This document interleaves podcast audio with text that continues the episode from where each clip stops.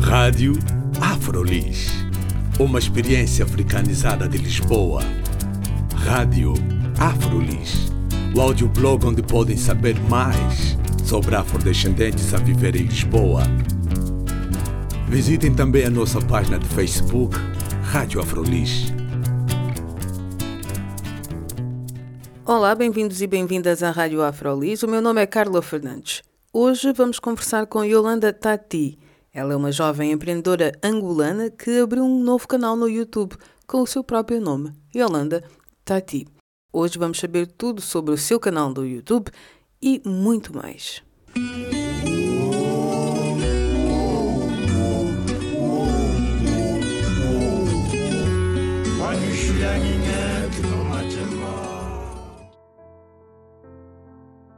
No meu canal do YouTube fala-se de lifestyle, de carreira e de empreendedorismo. É basicamente uma, uma plataforma que tem em vista explorar todas as temáticas que se relacionem com basicamente a aprendizagem pessoal, o autoconhecimento e o conhecimento dos outros também. Através do nome do, do teu canal, que é o nome de uma pessoa, uhum. que é a pessoa Yolanda. Exatamente. O que é que uma pessoa pode esperar da Yolanda? Quem é a Yolanda? A Yolanda é basicamente uma jovem com várias facetas. É uma jovem que foi descobrindo várias partes de si à medida que, que se foi desenvolvendo a nível pessoal e que tem um lado, digamos que, muito interpessoal, muito social e humanístico, tem um lado também bastante técnico e pragmático e um lado também criativo, que novamente está muito ligado à interação e hum, ao promover de momentos em que se possa encontrar e promover intercâmbios entre as várias atmosferas e os vários mundos que se encerram em cada pessoa. Falando do teu lado técnico, podemos dizer que tem a ver mais com a tua formação. Exatamente, eu sou engenheira de formação, sou mais concretamente engenheira de petróleos. Sempre foi um struggle para mim porque nunca condensou realmente aquilo com o qual eu realmente me identificava e por esse motivo, para além de ter eh, um lado muito ligado à matemática e às físicas e ao cálculo, sempre fui alimentando uma parte mais artística, mais criativa. Fiz parte do, do grupo de teatro do, da minha faculdade, do Instituto Superior Técnico, fiz parte do grupo, do grupo jornal também, ou seja, um, foi uma componente técnica que foi sempre estando pautada em tudo o que me descreve, no meu pragmatismo, mas que se foi sempre perdendo e mesclando com outras áreas que de facto me identificam muito mais. E hoje em dia vai-se ganhando. Exatamente, sim. Eu acho que ao fim e ao cabo tudo vai se fechando, o círculo vai se fechando no sentido em que vou vendo que de facto há muitas partes de mim que se vão incrementando a coisas que eu sempre tive muito presentes no meu dia a dia, um, mas que negligenciava um pouco e que de facto hoje em dia vai se edificando este, este perfil um bocado alternativo e um bocado inesperado, mas que sim, é sempre a ganhar porque é sempre a somar e todos os bocados de nós levam um bocado maior, que no fundo é isso que nos torna únicos. Um dos teus bocados que está aqui bem presente em Lisboa até está num edifício em Lisboa, é uma guest house, não é? Uma guest house também tem uma vertente muito cultural que é o tete-a-tete. Exatamente. O tete a tete é uma exquisite house, ou seja, é uma casa de portas abertas para hóspedes e não hóspedes também. E é basicamente um sítio que promove o encontro, que promove a partilha e que promove então todos os momentos em que se possam cruzar artes, culturas, conversas, músicas, improvisos, ou seja, é um espaço que tem espaço para todos nós, para a diversidade e para, hum, digamos, a junção de vários mundos. Através desta descrição das várias facetas da Yolanda, eu acho que as pessoas vão perceber que seria bem interessante olhar para este canal no YouTube que tu criaste. O que me chamou a atenção ao teu canal do YouTube foi um vídeo que tu fizeste, que tu postaste, que falava de mulheres negras com diploma.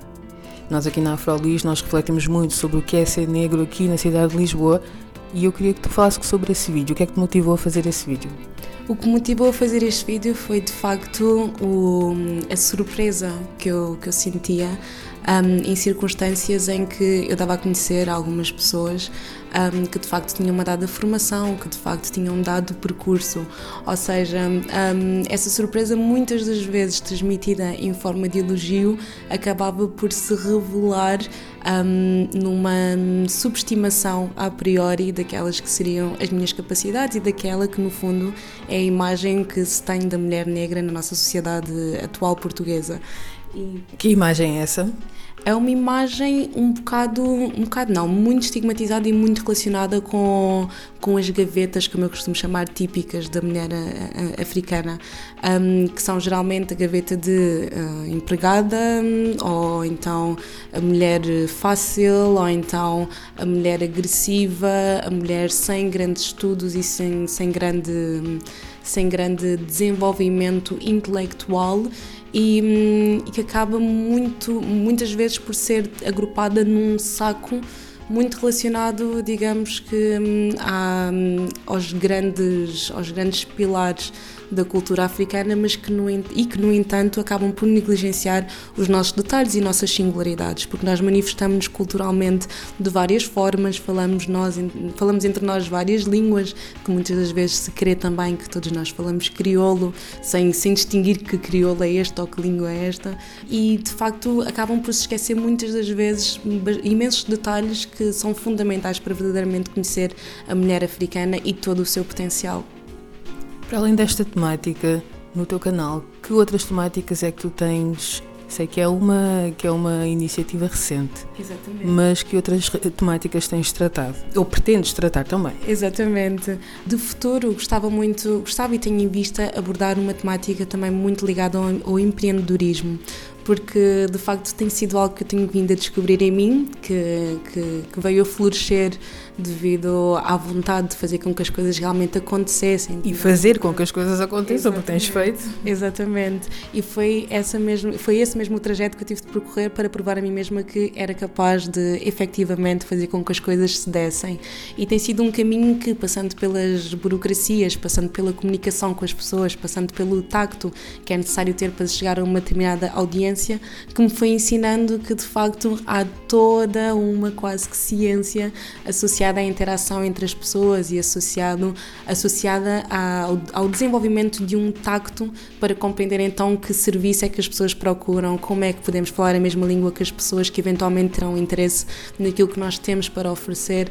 E tudo isso é muito, muito interessante porque ajuda-nos não só a hum, fazer uma melhor economia de tempo, como nos leva também a ver que de facto os nossos projetos que têm muito detalhe e muito interesse podem de facto ir para a rua e ganhar pernas por eles próprios próprios. E gostava de partilhar isto com as pessoas que por vezes temem não ser capazes de, de pôr em prática um dado plano e que acabam por deixar tantos projetos e tantos conceitos verdadeiramente interessantes guardados nas gavetas.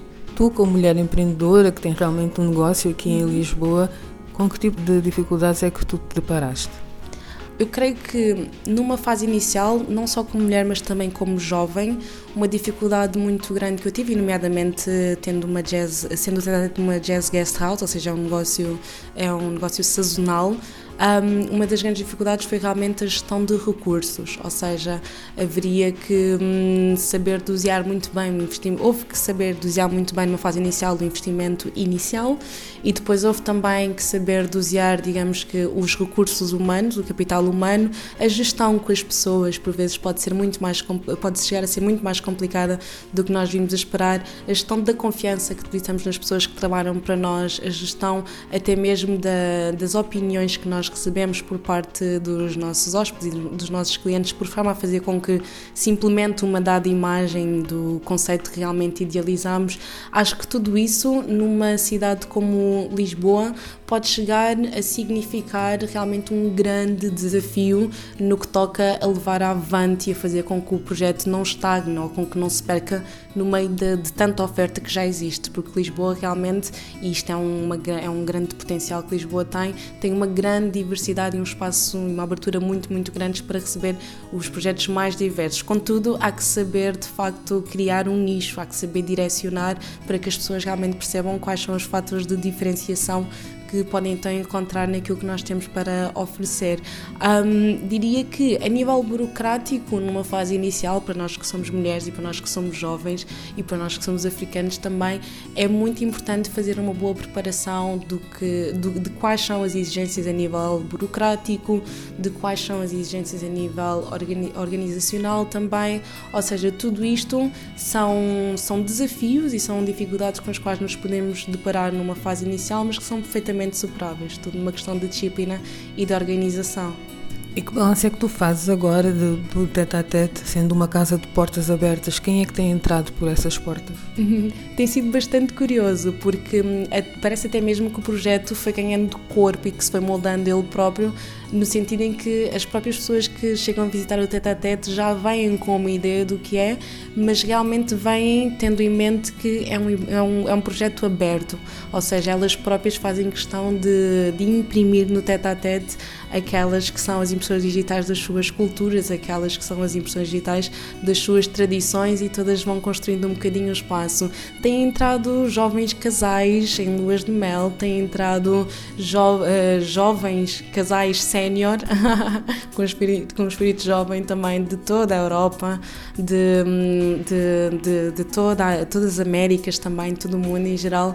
E por vezes vêm pessoas que viajam sozinhas, vêm artistas também, têm vindo bem. Era mais isso que eu queria falar. Por acaso era mais do aspecto cultural, não é? Quem é que tem entrado por essas portas mais nesse aspecto da vertente cultural? Sim, tem entrado fotógrafos, tem entrado músicos, tem entrado pintores, tem entrado designers e é bastante curioso porque hum, todos eles, muitas das vezes, quando estão em simultâneo hospedados no tete a tete, acabam por criar os seus próprios planos e descobrem a cidade à sua maneira. Fazem os seus grupos, têm as suas conversas e constroem os seus roteiros e constroem em conjunto, claro, as suas memórias que levam daqui, desta cidade maravilhosa. E esse trabalho no tete a tete também te ajuda a construir o que vai ser o canal da Yolanda? E sim, porque este trabalho no fundo dá-me aquela que é a sensibilidade e o tacto para compreender do que é que se faz esta cidade e do que é que se faz o mundo também, porque nós recebemos o mundo em nossa casa.